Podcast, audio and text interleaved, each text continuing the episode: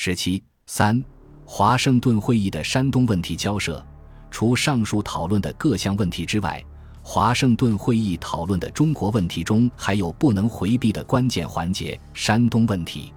巴黎和会结束后，日本虽然以凡尔赛合约为依据接收了德国在山东的一切权益，但中国却并不承认，故其仍然是一桩悬案，而且不仅关系到中日两国，还牵涉到美英等国的利益。一九二一年一月、五月、九月、十月，日本政府先后四次提出与中国直接谈判解决山东问题，表示愿意按照过去的多次宣言，将青岛胶州湾租借地交还中国，由中国自行开放为商埠。同时，日本撤退驻胶济铁路沿线的日军，但却要保留继承德国在山东掠取的一切经济权利。尤其是对胶济铁路及沿线矿山要求中日合办。日本之所以再三表示愿与中国直接交涉，用意即在于以此诱使中国间接承认凡尔赛合约为有效，并避免美英等国插手，使日本合法攫取山东权益。日本外相内田康哉在致日本驻北京代理公使吉田一三郎的电中称：“山东问题。”在理论上，中国当局者应谅解我国之提案，绝非无理之要求，实可达双方妥协之希望。然执迷不悟之中国民，专受某国之山货，以毫无知识之理由罗列种种，力迫当局者强行解决，是以反恐惹起意外之问题，显见日本的意图以及对中国的胁迫心理，与日本的主张截然相反。中国要求的是无条件收回德国在山东的一切权益，日本倘不同意，则将山东问题提交国际公断。因此，中国政府、民众与舆论均反对与日本进行直接交涉。一九二一年十一月三日，中国政府在致日方的复文中说：“山东问题关系中国利害之巨，中国政府急图解决之诚心，实教日本为犹切。”图以日本政府之所依据，与我人民及政府所期望相距过远，故不得不静待时机，徐继日本之转还。附文就日本的无理要求驳称：胶州湾之租借权，日本认为因合约而转移，中国认为由中国宣战而消灭。中国既未签凡尔赛合约，则该约关于山东问题发生之效果，当然不能强中国承认。关于山东铁路路权问题，胶济铁路建筑在中国领土之内，中国参战后，则在中国领土内之铁路理应由中国自行处分。为了缓和日本的反对，北京政府还提议，胶济路资产日本可得一半，由中国备款赎回。华盛顿会议召开前，日本认为中国是将提出山东问题，乃由驻英、美、法等国公使设法活动疏通。并在会内外多方施加影响，反对将山东问题列入大会议程，而应由中日直接交涉。由于日本的多方活动，美、英当局也都在会外劝说中国不要举行拒绝直接交涉，否则将使中国在世界各国心目中染有不光明之色彩。而且以后若日本更变其态度，则日人手中之权力更难收回。这不仅是日本疏通的结果。也是美英都不愿意因为山东问题而妨碍与日本在远东及太平洋国际关系方面达成更大的妥协。一九二一年十一月二十三日，中国代表在会上提出山东问题，美英代表均反对将此列入讨论议程，提出山东问题由中日在会外另行会谈的建议。美国首席代表国务卿休斯警告说，山东问题如提出大会。恐发生不良结果，不特使大会不能解决此案，并将妨害友好解决此案之一切希望。表示美国与英国将居间调停。中国代表又要求先在形式上将山东问题提出大会，然后再行中日直接会谈。后又询问，如直接会谈没有结果，可否仍提出大会？但英美代表均不赞成。为此，中国代表向北京政府建议。美英既如此态度，将山东问题提出大会也不会有什么结果，不如接受美英意见，与解决问题有利。十一月二十八日，北京政府外交部电师赵基提出问题解决后，应提交大会备案，亦极重要。因中国观察鲁案乃国际问题，应得关新本问题各友邦之赞同。三十日，北京政府外交总长颜惠庆会见英国驻华大使，表示英美既有此等劝告，而英美两国又为华会最重要分子，自当理解其意。基于美英的态度。中方最后接受了这种可称为边缘的交涉方式，不过，中国民间舆论及社会团体仍然强烈反对这样的交涉方式，认为这仍是变相的直接交涉，与日本有利。十一月三十日，在美华人团体代表当面质问施肇基为何接受这样的交涉方式，施肇基回忆因有英美代表参加见证，故此项交涉并不是直接交涉的性质。在中日交涉开始的当天下午，十二月一日，中国留美学生代表又到中国代表团住处，反对与日本交涉。而中国代表施兆基、顾维钧、王宠惠坚持赴会。王宠惠对学生说：“不承认英美之斡旋，彼时英美两国之感情，强国尚怕孤立，何况柔弱之中国？”国内一些城市也有机会游行，表示对此种交涉誓不承认。在华盛顿的中国谈判代表感受到相当的压力，一度请求辞职。颜惠清亦表示，此次太乙开会，英美善意调停，情无可却，事成其虎。疑似鲁案结束，太乙开会，当即隐蔽贤路。为了平息反对声浪，十二月十一日，北京政府外交部公布中日代表在华盛顿交涉的情况，强调无论结果如何。均需交大会公认，并非即承认日本继承德国权利。实际上，中日双方都从原先的立场有所后退，最后的结果既非中国要求的由大会讨论，也非日本要求的直接交涉，而是在美英居间调停下，由中日双方举行会外非正式交涉。十二月一日，中日关于山东问题的会外谈判开始举行。日方代表为外相加藤有三郎、驻美大使毕原喜重郎等；中方代表为石兆基、顾维钧、王宠惠；英方观察员为前驻华公使朱尔典 （John Jordan） 及驻华裔等参赞兰普森 （Miles Lamson）；美方观察员为国务院远东事务局局长马穆瑞 （J. V. McMurray） 与前驻日公使贝尔 （Edward Bell）。会议形式为非正式的，无主席。亦无特定议程，而采取自由讨论的方式。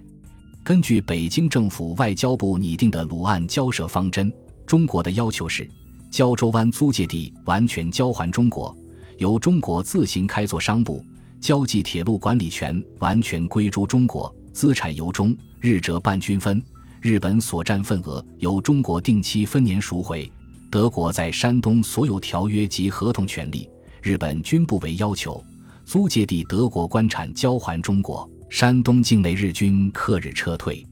双方在交还租借地及其官产、撤退日军等问题上的讨论尚属顺利，但对交际铁路路权问题的讨论异常激烈与艰难，成为谈判的重点与难点。日方提出，愿在最初中德铁路协定的同样基础上解决这个问题，并称以他们的观点来看，解决方法很简单。在一切有关铁路利益的问题上，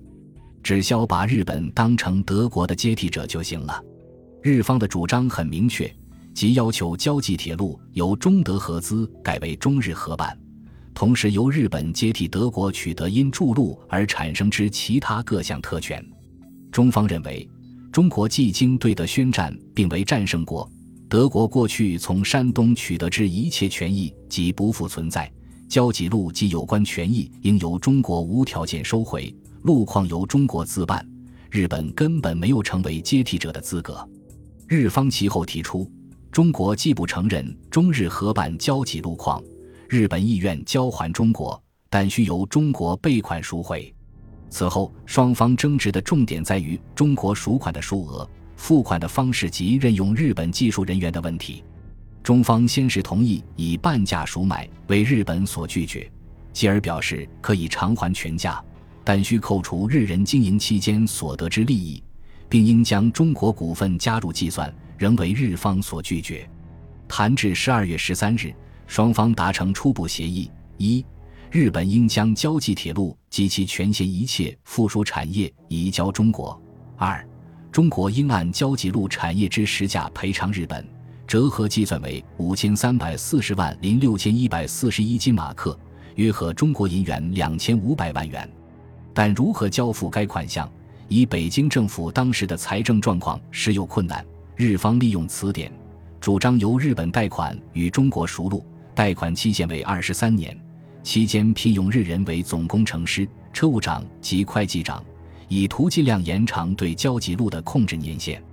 中方主张自筹现款赎路，于三年内分六期付清，期间聘日人为总工程师。后又提出以十年为期分期付款，为五年之后可以一次付清赎回。日方代表嘲讽说：“中国政府对现有债务已无偿付能力，为什么竟愿筹现款赎路？”中国代表则诘问日方：“中国无偿债能力，正是中国不能再借外债的原因。日本为什么偏愿借款给不愿再借债的中国呢？”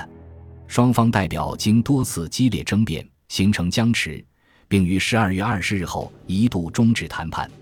正当在华盛顿的中国代表坚持拒绝借日款赎路之时，北京政府内阁更迭。十二月二十四日，素有亲日倾向的梁士仪出任内阁总理。二十七日，日本驻华公使小幡有吉会见严惠庆，强硬表示，对于借款赎路事，倘若中国答以不愿意，则日本政府将必另行代表终止谈判。二十九日，梁士仪会见小帆有吉，表示中国拟定借款自办，至一切细目仍由华府商议。梁士仪虽未提借日款式，实则默认之。此决定于十二月三十一日电告中国代表团，代表团接电后表示对北京情形不得其详，此间形势危急，并极不顺利。美国代表也对北京政府态度的突然转变颇为不解。消息传出，激起国内其他实力派与民众团体的抗议。从广州孙中山政府到吴佩孚等直系将领，从工、商、学各界到报刊舆论界，纷纷通电、集会、游行、示威，汇成讨梁浪潮。结果使借款主张无疾而终，梁士仪也于不久之后下台。一九二二年一月四日，中日会谈重开。此时会议的其他议题已基本讨论完毕，只有山东问题还在僵持。因此，美英等国急切希望山东问题早日解决。一月十八日，美英提出新的方案，即中国以债券方式偿付路款，期限为十五年，并可在五年后提前付清，期间聘用日人为车务长。日本予以接受。十九日和二十二日，美国代表休斯与英国代表贝尔福分别会见中国代表。他们告诫说，美英已尽其所能，山东问题必须在华盛顿解决。如失此时机，则不知何时方能解决。若不能解决，中国绝不能以武力驱逐日本出山东。二十五日，美国总统哈定亲自出马会见中国代表，警告说，日本是在美国压力下做出让步。已不可能再让。如中国此次不能解决问题，有失去山东的危险。中国代表遂电北京外交部请示，称大会行将闭幕，不能再有谈判及迟回之余地，且以为所提解决办法未与中国已完全公道，但可得亦不过如此。一月二十三日，中国代表又致电外交部，要求请赵通立电与机等以全权，因此按于本星期内必须结局也。在美英的压力下，北京政府认为如此结局虽不能完全满国人之望，但较之悬案不结，日本仍居骄傲以及路况等事，不失为可接受的方案。因此，于二十六日训令中国代表，如是无商量余地，则接受此方案，并对外界称，国务会议郑重讨论，一致议决，在电三代表为前后之争执，万一时不我与，竟无商量余地。意志迁就定义，并照原意报告大会公认，以图结束。中日关于山东问题的谈判终在列强干涉下结束。一九二二年二月四日，在经过两个月零四天、共三十六次谈判后，中日代表在华盛顿签订《解决山东问题悬案条约和附约主要内容有：一、日本将胶州湾租界地归还中国，由中国开放为通商口岸；二、德国所占之公产交还中国，日管时期各种公产制加修，中国予以赔偿；三、日本于六个月内撤退青岛和交吉路驻军；四、青岛海关交还中国；五、青岛日人开辟之盐场由中国赎回；六。德人旧设之海底电缆交还中国，七日人所设之电线电台交予中国，由中国给予赔偿。八交际铁路产业于九个月内交还中国，但中国允给日本以五千三百四十万零六千一百四十一金马克的铁路资产赎买费。付款办法为：中国政府发行国库债券交付日本，于十五年内赎回该路。但五年后，中国如有现款，亦可提前一次赎回。在未赎回前，用日人为车务长，及中日各一人为会计长。九，德人在交吉路沿线经营之矿产，由中日合资公司接办，其中日股数量不得超过华股。附约规定，日本承认在山东放弃前中德条约所给予外人之各项优先权，同时。中国政府允许青岛各项公共事业的管理与外侨以适当的代表权。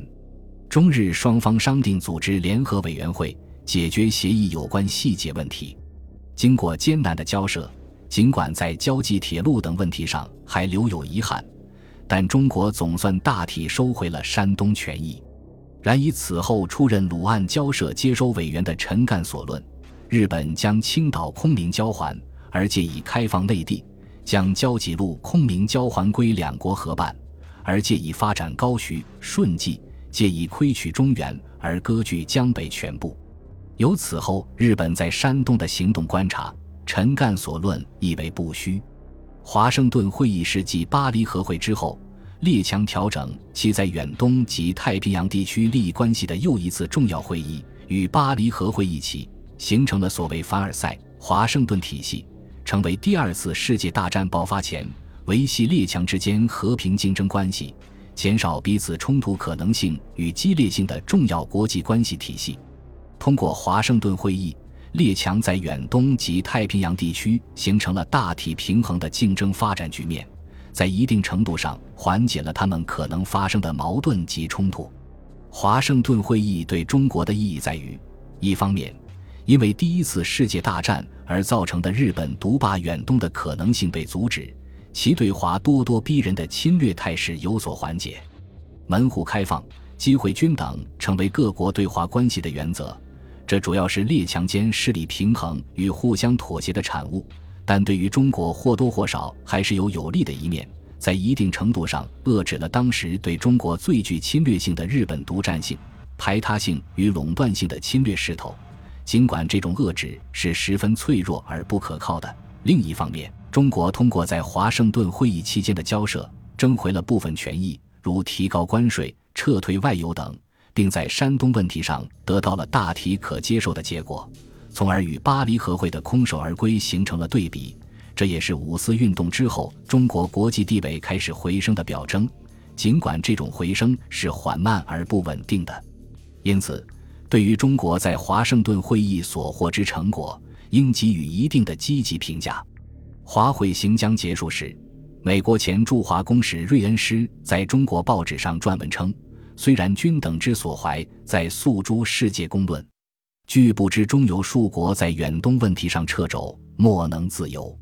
然美国当局不但障碍，即望中国能得妥见公正之待遇。”但在此目，中国欲完全得公道之解决，势所不能。各方面不利之祸根由牢不可拔。但因此一举，中国问题已引起世界之了解，则不能不为华会之大有造于中国也。此后公论所在，绝不容一国之独谋，不利于中华如王者之任意侵蚀也。此论当然是表白美国对于华会之功。在中国政界和舆论界也有呼应。二月五日，徐世昌以大总统名义致电美国总统哈丁，称此次华府会议关于山东问题，被呈阁下及贵国各代表有意赞助，得以解决，消除今年纠葛，巩固远东和平。本大总统不胜欣慰，仅代表中华民国全体国民特深感谢。但是，美英等国在华盛顿会议期间仍表现出牺牲弱国利益、达成强国妥协的自私倾向，从而又给部分中国人留下了不佳的印象。会议期间，有位正在美国访问的中国学者写道：“华会最失败者，则为无中国。华会原以和平二字相号召，孰以发起华会之美国与夫参与之列邦？不过因目前彼此国力不完，求一暂时和平之方法，因使吴国和平永久之希望丝毫不能实现。会议之决议案，无非即空明与虚立之方，为粉饰吴国之计。”而仍以各国将来活动之互相谅解为唯一之目标，死后军国主义之国家自将在被承认之范围之内，奋力实施经济之侵略，以遂政治之野心。长此不已，非仅吴国民生永被剥夺，即门户开放首倡之国家，亦将受人摒弃。酝酿祭酒，巴尔干半岛流血之惨事，行将再见于东方。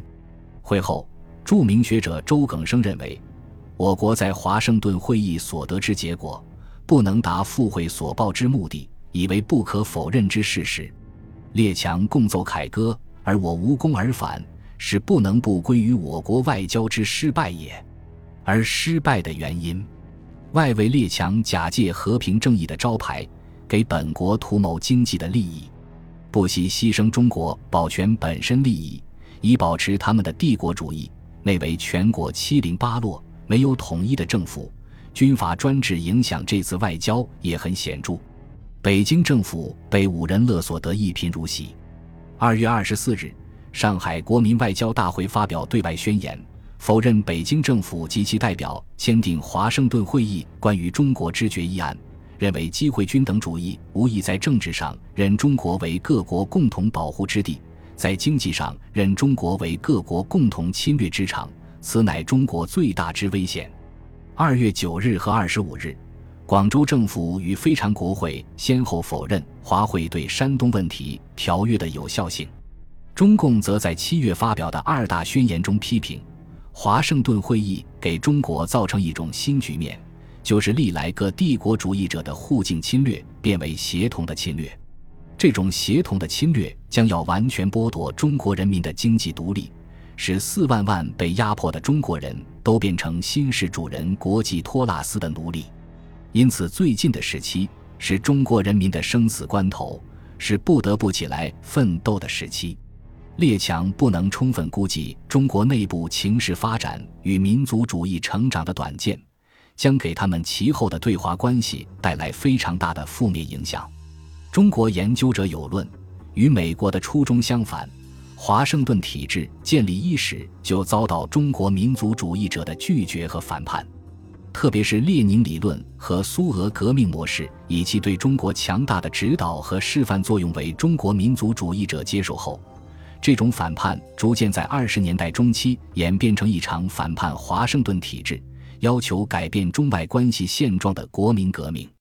而美国学者则这样评价会议的结果。这一系列协议在世界各主要国家里都促进了亲善，但在中国却不然。